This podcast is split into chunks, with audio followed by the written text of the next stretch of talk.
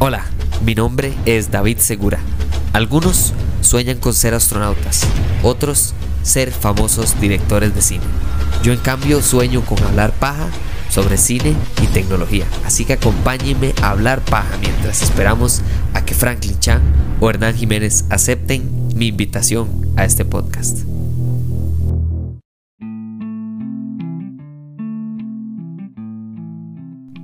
Ayer quedamos por la número 5 de Floriela. Sí, ya vamos por la mitad y les voy a dar una pista. Solo queda una película en común. Así que hay bastante variedad que nos falta. Ya llegamos. Pueden ir abriendo el tostelcito para acompañar con el cafecito y seguimos con la segunda parte. De número 5 tengo Don't Worry Darling que es la ópera prima, por así decirlo, de la actriz Olivia Wilde como directora. Además de que tiene un elenco impresionante, eh, se supone que es un thriller psicológico y uno de mis géneros favoritos por excelencia es el thriller psicológico. Entonces esta posición espero que no me, no me arrepienta después de que la vea, pero espero que me sorprenda a nivel de ese género. Ah, especialmente Vamos a ver, yo no sabía que esta era la película, sabía que eh, Olivia Wilde se iba a, estrenar en la gran pantalla como directora, no sabía de qué era el tema, de nuevo no voy a ver un solo prólogo, no me interesa ver prólogos de esto, me parece genial que esté Florence Pugh, Florence Pugh en este momento básicamente está en, de moda, lo que, lo que era Brandon Fraser en su momento de la momia es ahora Florence Pugh Florence Pugh está en boca de todos. Está en películas de miedo, está en Marvel, está en películas de acción, está en todo lado. Esta madre me sale en la sopa letras. Y entonces me parece interesante que Olivia Wilde agarre no solo personas importantes, eso, número uno, hace que su película sea más cara, es decir, tiene que hacer más plata. Pero, hey, qué dicha que se tiene la confianza de, empezar con, con, algo un poquito más de thriller, más de terror y no, no tanto, no sé, una comedia o algo así un poquito más esperado. Vamos a ver, porque Olivia Wilde para mí no es, bueno, para nadie en este momento, porque nunca ha sido directora, eh, es sinónimo de bueno o malo o excelente o acción o nada, no sabemos. Entonces creo que eso es parte de, un buen inicio. Ojalá, ojalá le llame la atención. Pero bueno, entonces esas eran de sus 7 al 5. De mi 7 al 5, solo vamos a hablar de dos porque Floriela tiene otra de mis películas, probablemente una de las que más disfrutaré sentarme a ver absolutamente solo, porque ni en su peor momento, ni aunque me debiera todos los favores del mundo, mi esposa vería la película de la que vamos a hablar Floriela y yo en su número 4. Entonces ya casi hablamos de esa. Pero bueno, de número 7 vamos a hablar de Black Adam. Black Adam es la película que desde hace como cuatro años viene hablando el pobre hombre de Dwayne Johnson, La Roca. Si usted cree que La Roca está en lo más alto de su poderío, pues es cierto, pero no tiene suficiente poderío para que una película que se está todavía tratando de crear se cree, porque este mal lleva como tres años, lo anunció hace como cinco a siete años, no me acuerdo de cuántas décadas anunció que iba a ser Black Adam y estaba tan feliz y dijo que él desde pequeño y puso todo un post y no sé qué y la inspiración y oh my god, es que y al fin tenemos como un micro prólogo, que ni siquiera es un prólogo que nos dieron este año, pero por lo menos da la fe de que ya por lo menos hay algo grabado, porque no había pero ni guion antes. Y entonces eso me estresa en pelotas. Y esta película probablemente la voy a ver no solo porque es muy esperada, no solo porque es la roca, sino también porque la película de superhéroes favorita de DC de mi esposa es Shazam. Y no hay mejor manera que meter a mi esposa una película que decirle que es algo relacionado con Shazam. Así que Black Adam es algo de lo que más espero. Eh, Jean Colette Serra es eh, el director eh, por supuesto que es el director de House of Wax de La huérfana de Unknown y de The Shadows entre otros. Y básicamente lo que me interesa a mí no es solo que sea productor de lo que sea. Ah, bueno, por cierto, también hizo Jungle Cruise, que es un poco más de comedia. Ojalá mezcle las dos cosas, porque el personaje de Black Adam, para los que no saben, es probablemente lo más cercano a si Superman fuera malo. Entonces eh, es, bastante interesante usar tanto comedia como terror para un villano eh, de alguien como Shazam, que es pura comedia. Entonces vamos a ver, ojalá lo logre.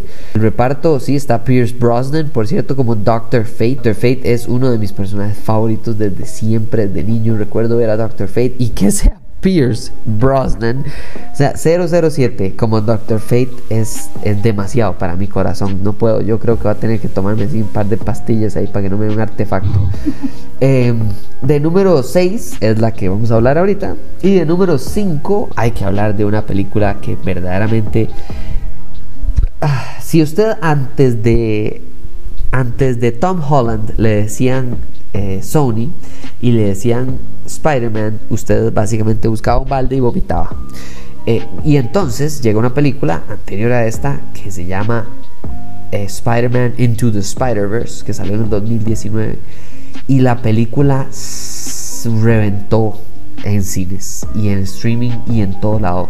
Es una película que para mí es al nivel o incluso incluso superior que Spider-Man No Way Home, porque Spider-Man No Way Home básicamente es un resumen de toda nuestra vida de Spider-Man, ¿verdad? Entonces sí, es casi que injusto comparar esa película contra una que vive en su universo básicamente que es separado de todas las demás películas y aún así sigue siendo a ese nivel de calidad, de guion, de actuación, de dirección y ni qué hablar de animación, el hecho de que le haya ganado a Los Increíbles 2 o el Oscar de Mejor Película Animada no hay que decir más. Esa película fue fenomenal. Así que no hay otra mejor manera de esperar una película de Spider-Man que la animada versión segunda de Spider-Man que se llama Across the Spider-Verse. Es la parte 1 que me da mucha chicha y por eso es una de las muchas razones por las que odié Dune.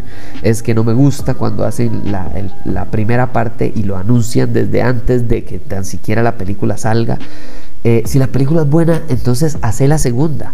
No parta una película buena en dos, porque entonces tal vez, no siempre pasa, pero tal vez no sea buena. Pero bueno, es un tema para otro día. Eh, ese es mi número 5. Y entonces, ahora sí, Floriela, es el momento de hablar de una película que de fijo voy a ver solo, porque no hay una manera en el mundo de que mi esposa ni muchas ni muchas de las personas con las que veo películas quieran ir a ver esta película o películas de alguien llamado Jordan Peele. ¿Cuál es la película número 4 para usted? La película número 4 es Nope. Bueno, mi razón para verla, creo que más que todo es el hecho de que es Jordan Peele Classic. Y bueno, yo en lo personal no me inclino mucho por el terror, terror, porque la verdad es que yo le tengo mucho respeto y cualquier cosita me asusta bastante. y eh, me acuerdo que cuando salió Get Out, como que vi un prólogo y yo dije, mmm, se ve interesante, pero no sé si darle la oportunidad o no. Y un día yo dije, bueno, manda mucho, decía yo, la voy a ver, la voy a ver, y me encantó. Porque es como un tipo de terror que te perturba, pero que tal vez no es un nivel tan excesivo como un exorcista, por así decirlo. Que esa película yo creo que en mi vida la voy a ver.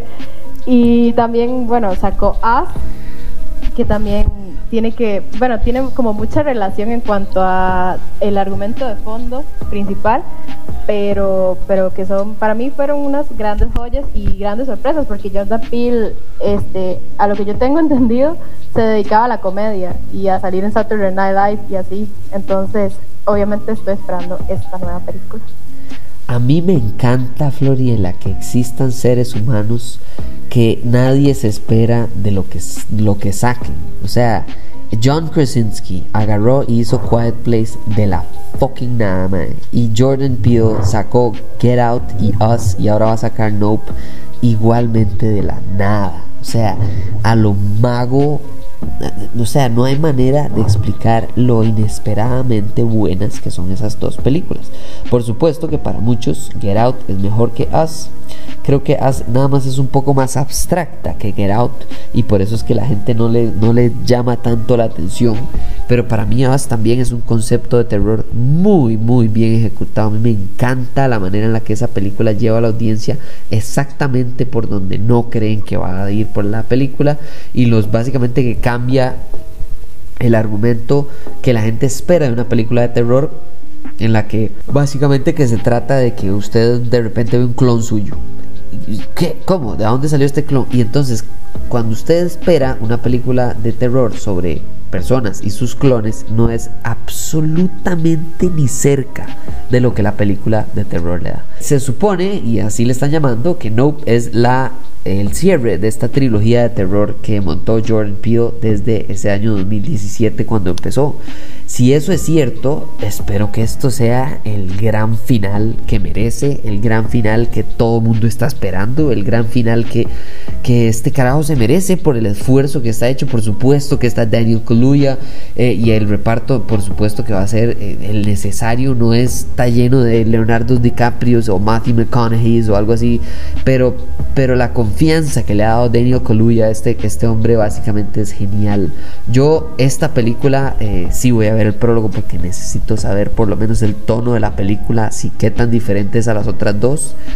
Pero me fascina que tanto usted como yo estemos esperando una película de alguien que se dedica a hacer chistes y que además tenga la capacidad de la oscuridad de esta vara. O sea, nada más gracioso que escuchar la entrevista de John Krasinski que le preguntaron que por qué hizo A Quiet Place y el madre dijo que lo que lo inspiró fueron sus hijos. Ve qué lindo, qué, qué inspiración más hermosa para una película de asesinatos de alienígenas. Creo que para mí es, es incomprensible y son cerebros tan, tan locos y tan interesantes los de estos madres que, que por eso es que las películas les salen tan buenas. Esa fue su número 4 y mi número 6.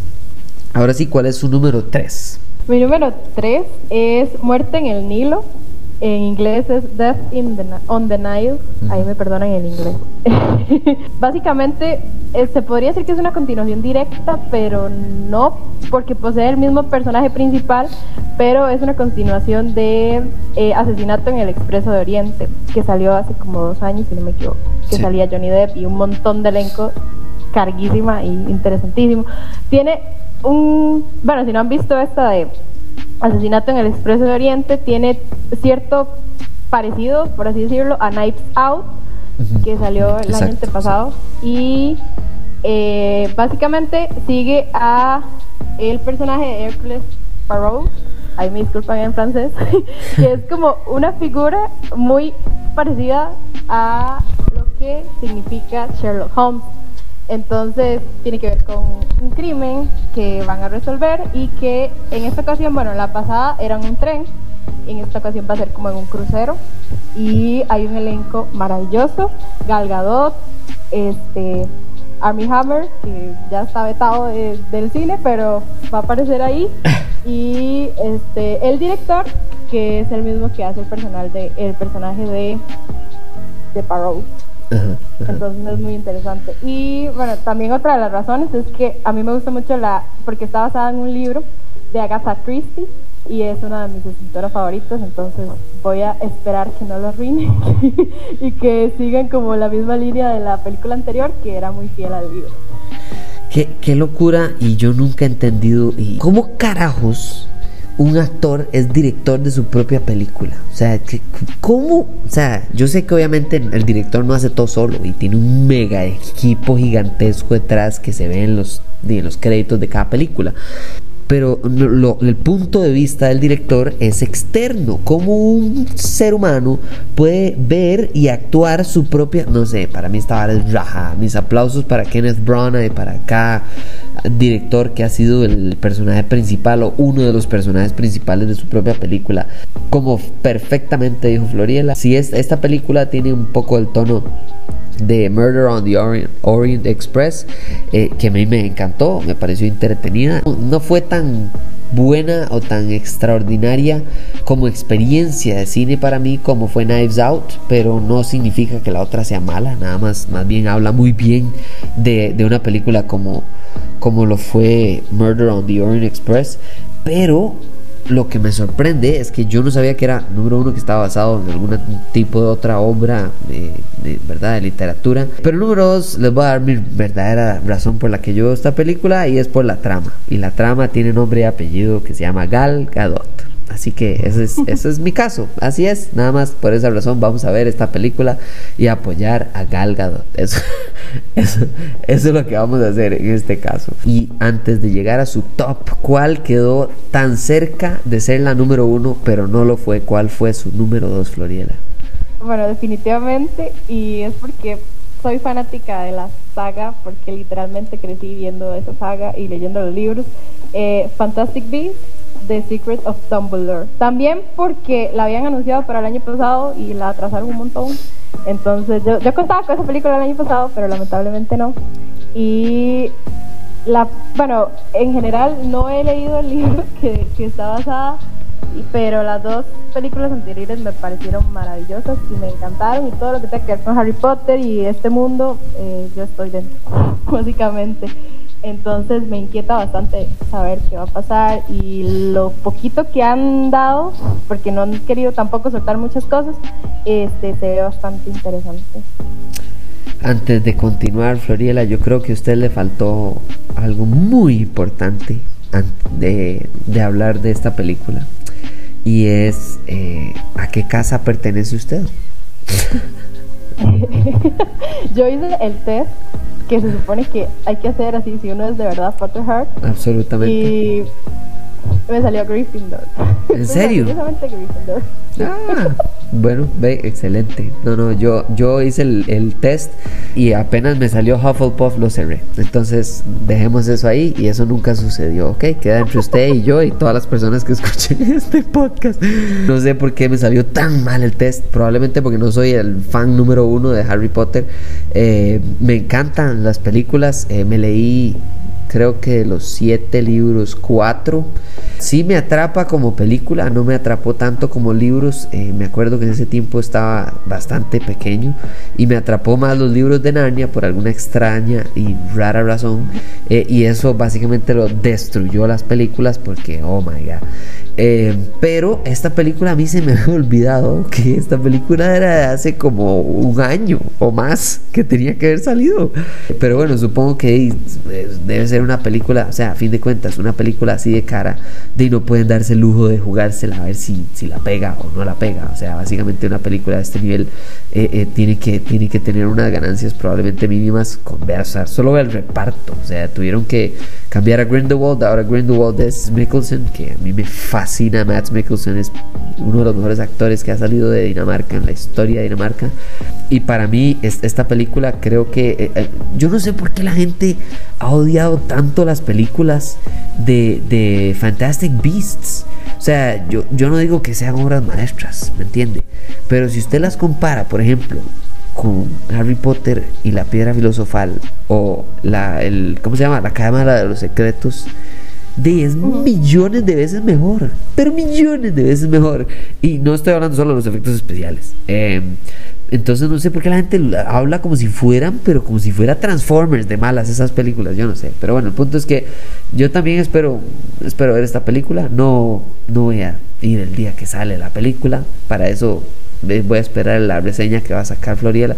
Pero sí, me interesa verla y la verdad es que el, hecho de que la hayan atrasado tal vez me quita un poquito de interés, pero no, no quita el hecho de que fijo, igual la voy a ver. Entonces, también hay que hablar de mi número 4. Eh, y la razón por la que hablo de mi número 4 es, se los voy a explicar de una manera muy interesante. Eh, mi número 4 es Avatar 2. ¿Y por qué Avatar 2 es mi más esperada? Creo que si hay algo que yo, si hay algo que es un enigma a nivel del planeta Tierra, Probablemente hay un montón. Si podemos bajar en el tiempo, ahí en el fondo del mar, cosas así. Eh, para mí el más grande es cómo carajos James Cameron nunca falla. Nunca falla. Este, este cabrón no falla. O sea, el Titanic era el mayor fracaso de la historia de la humanidad y terminó siendo hasta muchos años después la película que más plata había hecho en la historia de la humanidad. Y por cierto un récord que nunca le van a romper la película que más, más meses ha estado en los cines generando dinero. Es, es, es salvaje.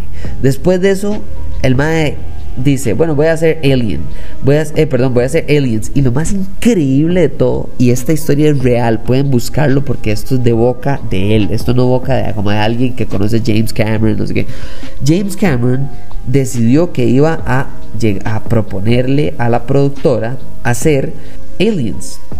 Y entonces de tener que ir y, decidir en 1986 sale Aliens.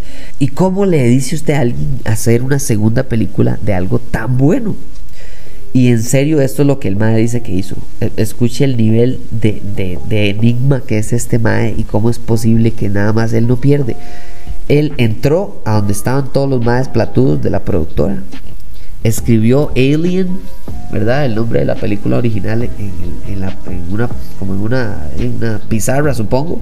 Y les dijo, miren, esta es mi propuesta para la segunda película. Y escribió Alien puso la S para que fuera plural al final y la S era un símbolo de dólar. Y ya. ¿Qué?